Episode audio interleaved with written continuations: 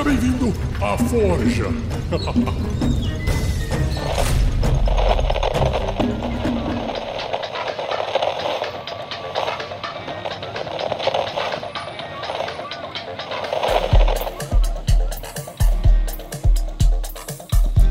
Bom, aqui é a Paula do Caquitas Podcast.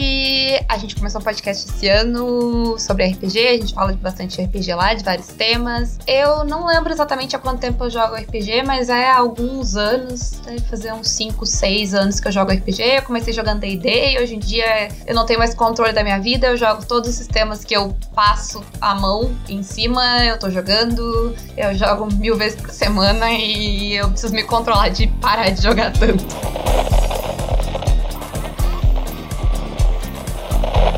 Bem-vindos ao Histórias de Mesa, o programa onde nós contamos as suas histórias com RPG. A edição é de Luiz Weber e a história dessa semana vem de alguém que eu já sou muito fã, a Paula Potter, que além de ser metade do Caquitas Podcast, também é reconhecidamente uma jogadora compulsiva de RPG. E a história que ela vai contar veio da sua segunda campanha de RPG que ela estava como jogadora, em D&D 5e. Uma produção RPG Next.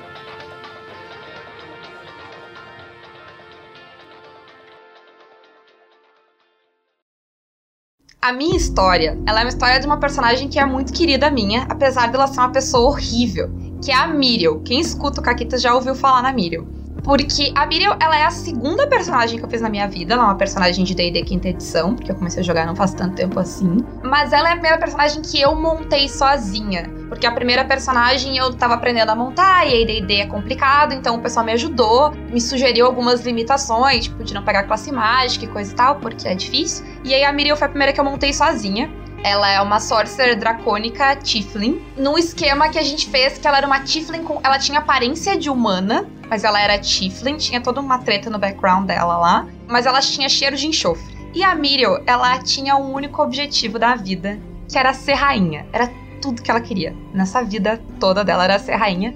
Ela tinha. A personalidade dela era um misto do Tyrion Lannister com a Cersei Lannister. Tanto que a gente até brincou, a gente deu o nome de família dela de Lancaster, que é de onde vem o nome do, dos Lannisters, e o pai dela a gente chamou de Tywin, e a gente chamou o castelo de, de Castle Rock, e aí ficou toda a referência a Game of Thrones. O grupo da Miriel, ele tinha uma outra Tiflin, essa sim, com aparência de Tiflin, que coitadinha. Porque ela era uma, uma Tiflin que tinha sido criada no mato, sozinha, e ela não sabia do mundo. E a Miriel muito explorou essa pobre, pobre alma. Mas eu sou super amiga da minha amiga que jogava com ela ainda. Ficou tudo bem, gente. E o outro personagem, que esse, esse é, vai fazer muita diferença pra história, era um monge, monge bêbado, que na verdade era o irmão do rei que tinha sido usurpado do trono num esquema O Homem da Máscara de Ferro. Sim, a gente é muito criativo, a gente só rouba histórias.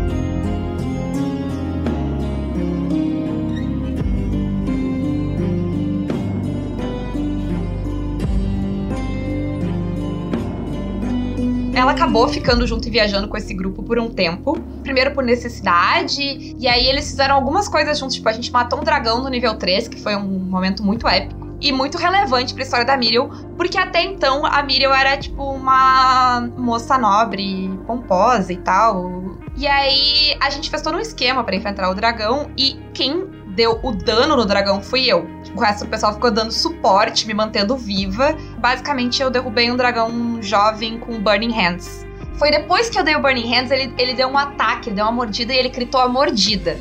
E aí eu perdi uma mão.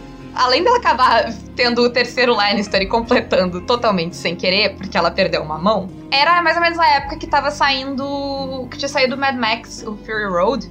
E aí eu resolvi que eu não queria minha mão de volta. Eu resolvi que eu queria uma mão mágica e eu raspei a cabeça e pintei a cara de preto e eu virei a Furiosa. E aí ela criou esse novo visual. Ela ainda tinha uma peruca e maquiagens que ela usava para quando ela precisava ir na corte, fazer coisas. No meio dessas coisas, ela conseguiu um item que quem conhece itens mágicos de D&D já deve ter ouvido falar, que é o Deck of Many Things.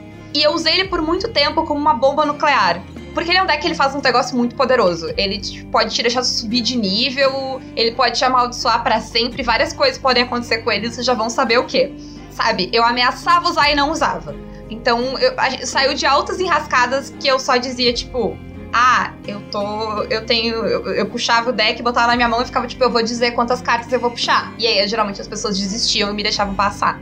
E aí eu fiquei com isso. Eu consegui a minha, a minha mão mágica, eu consegui o deck. Inclusive, foi o mesmo Beholder parceiro que me deu, os dois. E a gente tava investigando um caso, uma coisa, tinha uma coisa muito estranha, tinha uma treta com demônios, tinha acontecido um problema com o meu castelo, até que a gente descobriu o quê? A gente descobriu que o reino que a gente vivia não era real.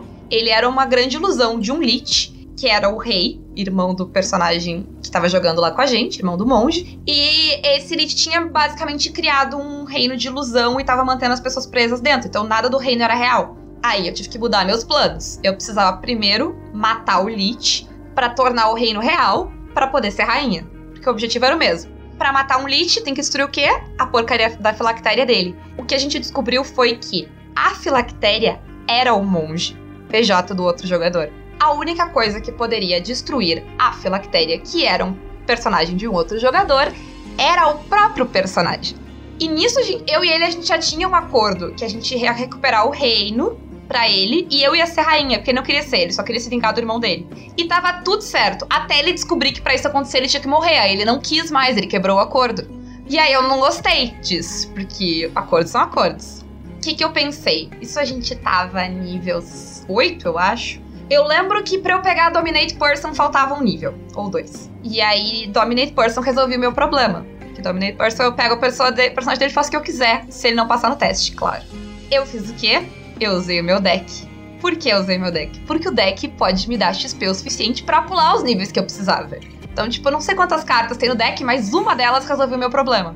Peguei o deck, eu, tu tem que cantar quantas cartas tu vai tirar antes de tirar, então eu falei 7 e comecei a tirar, porque 7 é um número bom, um número bonito. Aí eu rolei. Bom, nesse meio tempo eu rolei para perder tudo que eu tinha que não era item mágico, então eu, eu tinha alguns mil GPs, eu perdi tudo eu ganhei duas magias de Wish. Ah, e aí o que eu fiz com a minha magia de Wish, eu gastei uma magia de Wish para passar a magia de, de Wish para uma outra personagem que tava jogando já, de, que entrou depois, para ela me ajudar com esse Wish caso desse ruim, porque ia dar ruim. Eu sabia que ia dar ruim. Ah, eu fiquei amaldiçoada para sempre, que não dava grandes coisas.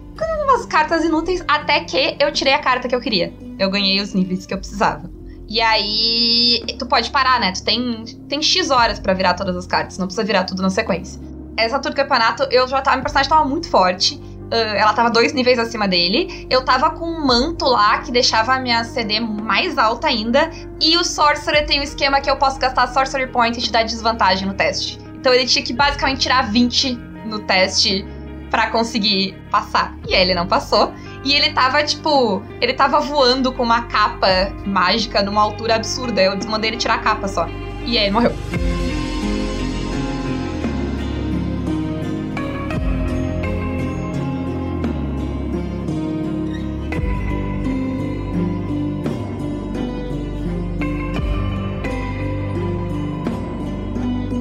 Esse era o último dia da campanha e a gente ainda é amigo. Eu sou muito amigo do Felipe. E o Felipe sempre morre em RPG, gente. É tipo, é, é tipo o que ele faz em RPG é morrer. Mas eu tinha que virar as outras cartas. Aí as últimas duas cartas que eu virei. Uh, uma delas é a minha alma foi separada do meu corpo e aprisionada num objeto, a escolha do mestre. E a outra aprisionava eu e o meu corpo e tudo numa outra dimensão então, esse foi o final da minha personagem. Ela, ela um dia vai voltar. Ela tem uma mesa que é spin-off dessa, que a personagem da Renata, que tem o programa lá comigo, tá tentando me trazer de volta. Porque ela é minha serva. Ela é devota de Baal e ela tá me servindo aí. Então, um dia a Miriam ainda vai voltar das sombras, com certeza como vilã assim, menor chance. Agora que ela conseguiu tudo que ela queria, ela é rainha. Com certeza ela vai voltar como vilã. Sério, esse, esse item é fantástico. Deem eles pros seus jogadores. Não, não, tu não tem nada a perder como mestre, dando o Deck of Many Things pros teus jogadores. Só os jogadores têm coisa a perder. E, é, e foi ótimo. Essa foi a história da. Resumidamente, essa é a história da Miriam. Eu preciso dizer uma última coisa, uma última recomendação para vocês. Que é assim: Façam isso em casa, de brigar com os personagens amiguinhos? Façam, mas façam com cuidado, tá? A mesa precisa estar tá muito segura e todo mundo precisa estar tá muito tranquilo dos sentimentos uns dos outros para que isso aconteça. Não é qualquer mesa que tu mata o personagem de um outro jogador fazendo o próprio personagem se matar e fica tudo bem, sabe? Eu, a gente se conhece há bastante tempo, a gente joga RPG há muito tempo, a gente conversa. É muito legal. Essa mesa teve muitos momentos de interação entre os personagens que foram muito legais. Teve um momento que eu gosto muito, que foi o momento que eu descobri que ele era o, o rei, porque o personagem, o jogador não queria me contar, ele ficou escondendo isso. Eu, eu, a jogadora, sabia, mas a personagem não sabia. E eu consegui fazer ele me contar no roleplay. Que eu fiz um negócio lá, eu, eu dei um benefício para ele de magia e eu falei, tipo, ah, ainda tem gente no reino que acredita em ti. E aí ele quebrou, tipo, ele, ele, na própria interpretação dele, ele se entregou. E, e aí ele disse: não, não, tá, tu descobriu. Porque, tipo, ele, a reação dele foi instantânea na hora. Metagame sempre tem, sempre rola. É, é, parte do jogo, mas é muito legal tu criar essas, esses vínculos fortes. E é um dos motivos pelo qual eu me lembro dessa mesa. Essa é uma mesa que eu, eu tenho um vínculo muito forte com esse personagem. Eu tenho um vínculo muito forte com a história, porque todos nós contribuímos para ela. E a interação dos personagens foi incrível. Essa é uma das minhas mesas favoritas de todos os tempos. E ela é, tipo, uma das primeiras mesas que eu joguei. Então, faz anos já que ela terminou. E ela, eu ainda lembro muito dela.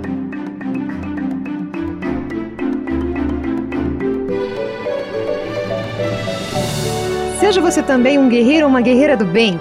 Para saber mais, conheça nossas metas e recompensas na campanha do Padrim em www.padrim.com.br/rpgnext.